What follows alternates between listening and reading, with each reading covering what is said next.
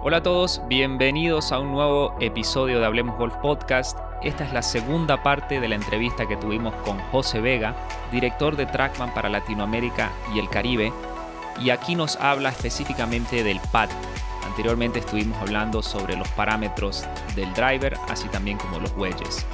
Es importante escucharlo esto con calma, diría sacar papel y lápiz para poder tomar cualquier nota y si es necesario volver a escuchar cada parte para que podamos entender esta información y poder aplicarla. Para los que son nuevos al podcast, darles la bienvenida y comentarles que este es un nuevo espacio que tiene la intención de compartir la mejor información del golf, pero en español. Esto tiene también el propósito de poder ayudar a coaches que se capaciten, accedan a información y también al jugador que desee aprender más para poder mejorar su juego.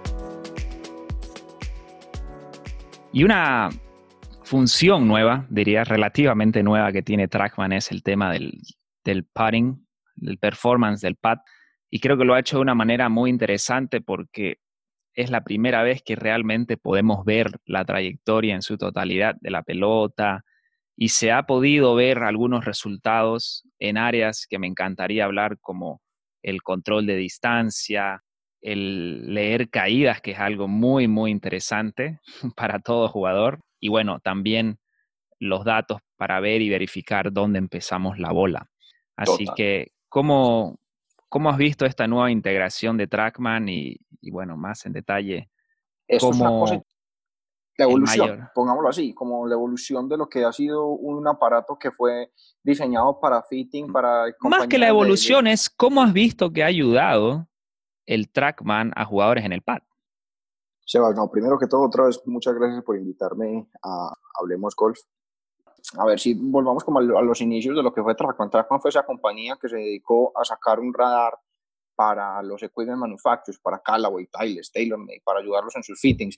Nos dimos cuenta que los parámetros iban a ser esenciales para todo el tema de coaching, para todo el tema de jugadores elite, para todo el tema de que la persona que quiera mejorar rápido. Y lo pasas al otro lado y vamos evolucionando de una manera tan rápida y tan eficaz que ya llegamos a la era de lo que llamamos nosotros el performance spotting, y es una unidad que te pueda realmente ver la trayectoria de inicio a fin en un pod. Ninguna otra compañía realmente puede ver eso porque nosotros tenemos lo que llama cámara sincronizada al radar. ¿ok? Entonces, la cámara del Trackman más los dos radares que tenemos, tenemos la suficiente tecnología y tenemos lo mejor de ambos mundos para poder ver lo que está pasando con la pelota en cada superficie. Si tú ves otras tecnologías, ninguna otra mira lo que es el ruedo de la pelota. Muchas se enfocan en el face, muchas se enfocan en el path, pero realmente eso es lo que nos va a hacer más efectivos en potear. Mira, ahí lo decís y es verdad. ¿Y por qué es muy importante esto de ver la pelota y cómo está viajando a través de todo el tiro?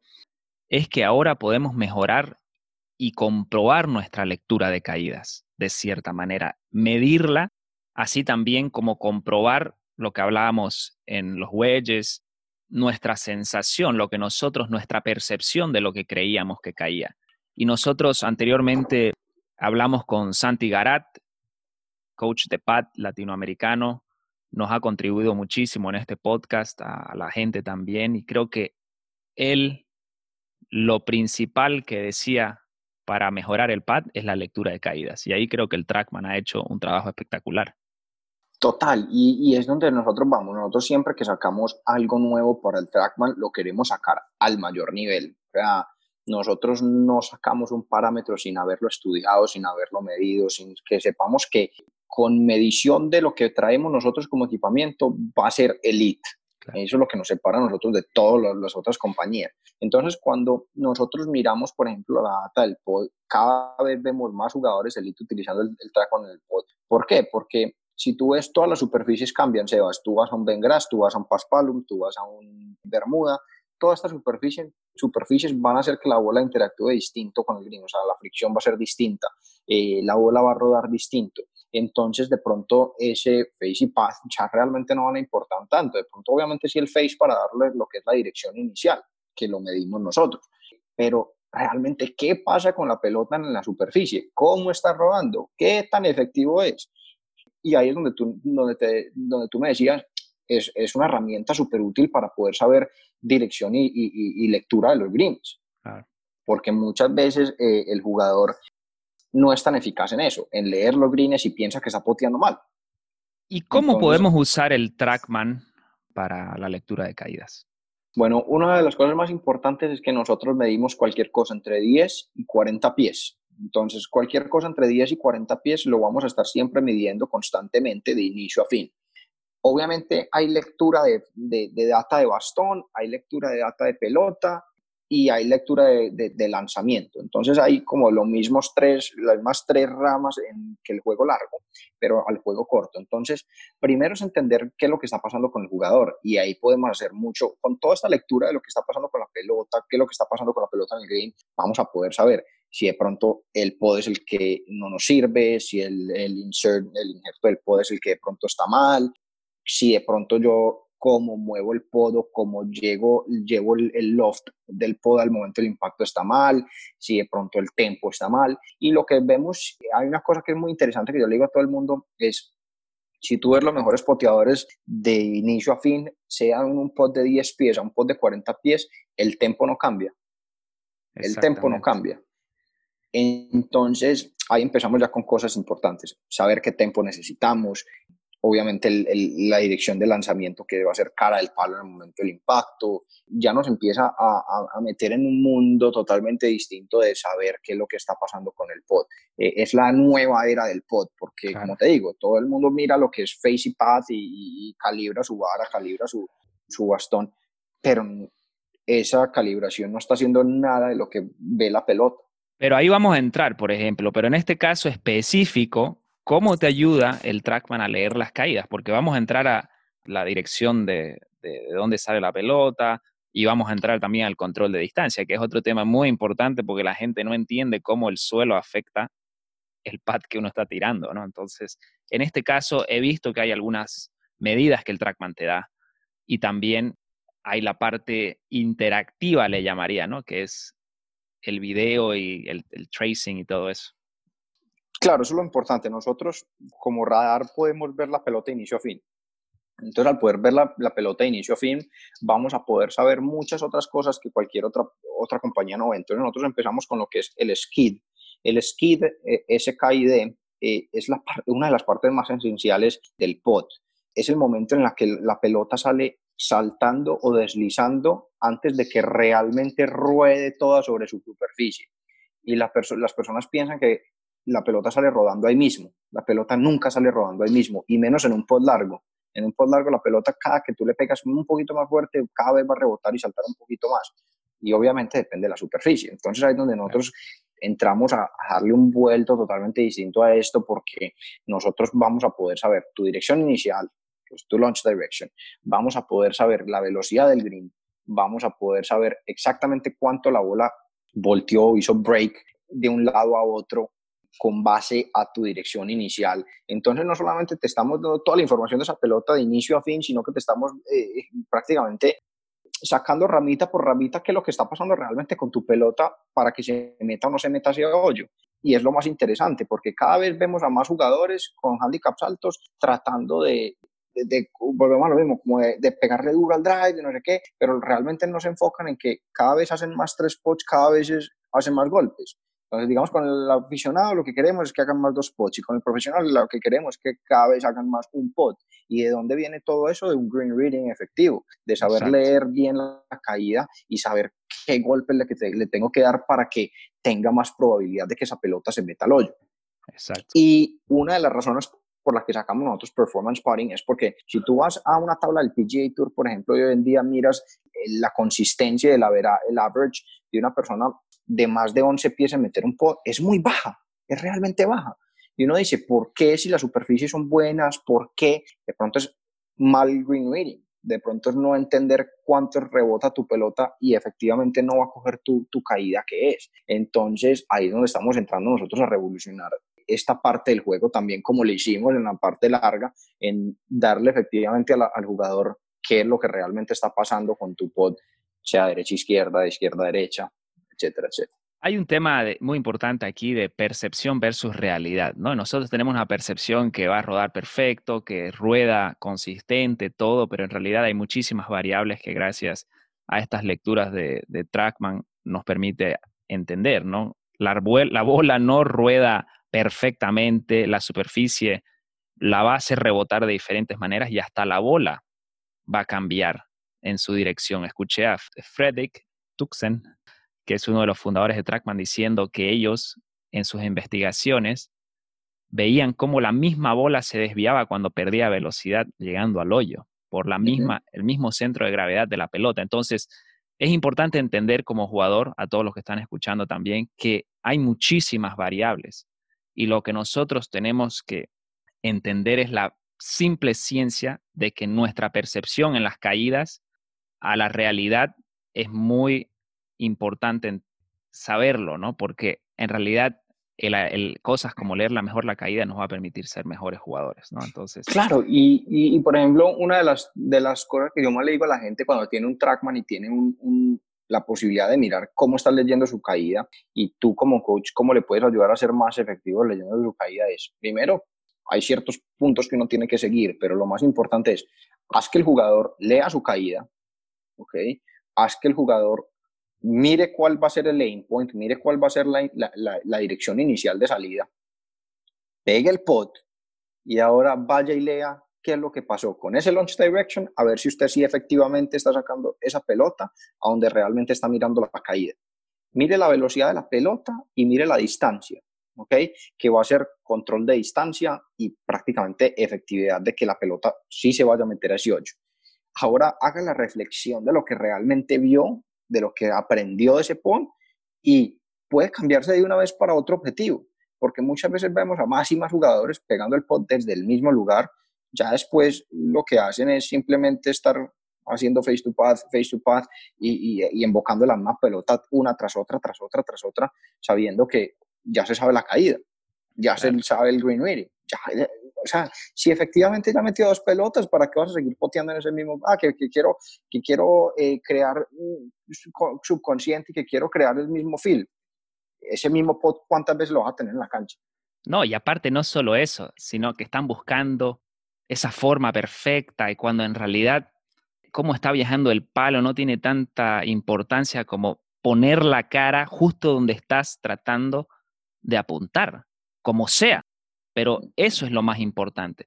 Y es empezar, y cómo uno practica eso, es escogiendo diferentes puntos. ¿Para qué? Para tener esa habilidad de poner la cara a ese punto, a otro punto, a otro punto, a otro punto. Porque eso es lo que te hace un buen jugador de pad. Obviamente en conjunto con la lectura de caídas y el control de distancia, ¿no? Y el control de distancia es muy, muy importante también. Y como mencionaste ahí, la bola rebota, la bola reacciona de diferentes maneras. En control de distancia, ¿qué tipo de parámetros se utilizan para... Y, y, a ver, Sebas, aquí es donde nos empezamos a meter. Bueno, entonces ya sabemos que el green reading es sumamente efectivo con el trackman porque podemos eh, escoger un punto de referencia distinto en el green cada vez que queramos. Y necesariamente no vamos a tener que escoger un hoyo para ver si la pelota se metió o no se metió. Simplemente que también estamos leyendo el green, porque al final, al final lo que vamos a terminar aprendiendo es que si leemos bien el green vamos a poder meter más pots.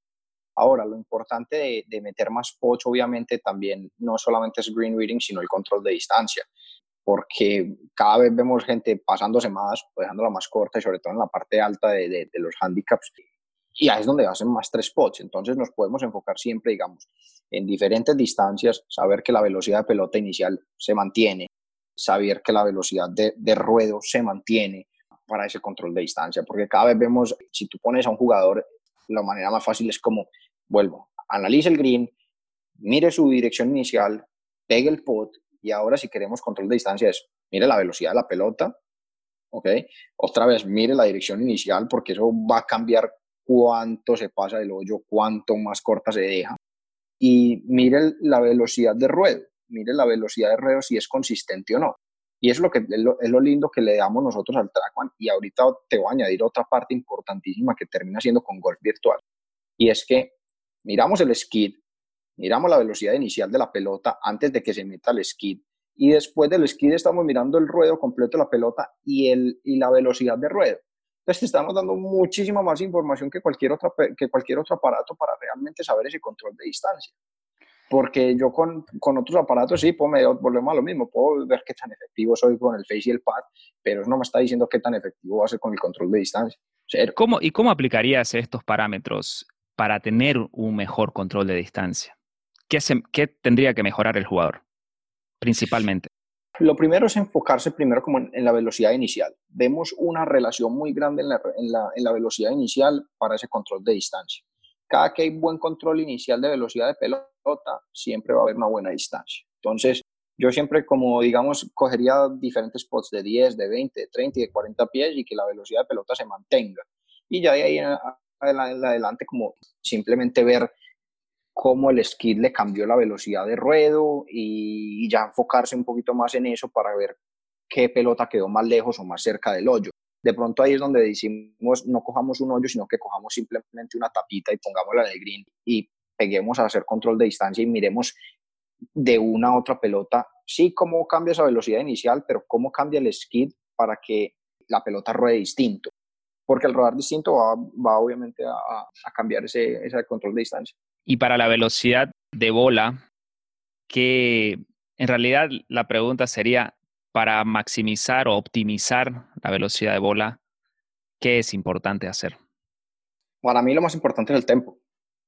Ahí es donde vemos, por ejemplo, lo, que te dije inicialmente, los grandes jugadores de, de pod o los mejores jugadores de pod se mantienen mucho con su tempo, eh, sea entre 1.9 y 2.1, se mantienen mucho como entre ese rango y, y, eso es donde efectivamente nosotros lo medimos. ¿Cómo se mide el, el tempo del, del pot? El tempo del pot se mide en dos momentos, en lo que es backswing y forward swing. En lo que es backswing eh, se mide en cuando la el, el, palo sale del lado de la pelota y se acerca al radar, eso se mide en backswing. ¿Okay? Ese es el tiempo en que duró el backswing y el forward swing se mide en el punto donde dejó de llegar al, al radar y pega con la pelota, antes de, en el momento de impacto, no, no es después del, del, del, golpe, sino al momento de impacto. Eso es todo lo que va, va a constituirse como un tempo. Y un tempo adecuado, o un tempo lento, o un tempo rápido, va a ser, y es increíble, miren el tempo y miren cómo cambia su velocidad de pelota y miren cómo cambia su ruedo completo. Ahí es donde yo le digo, enfóquense mucho.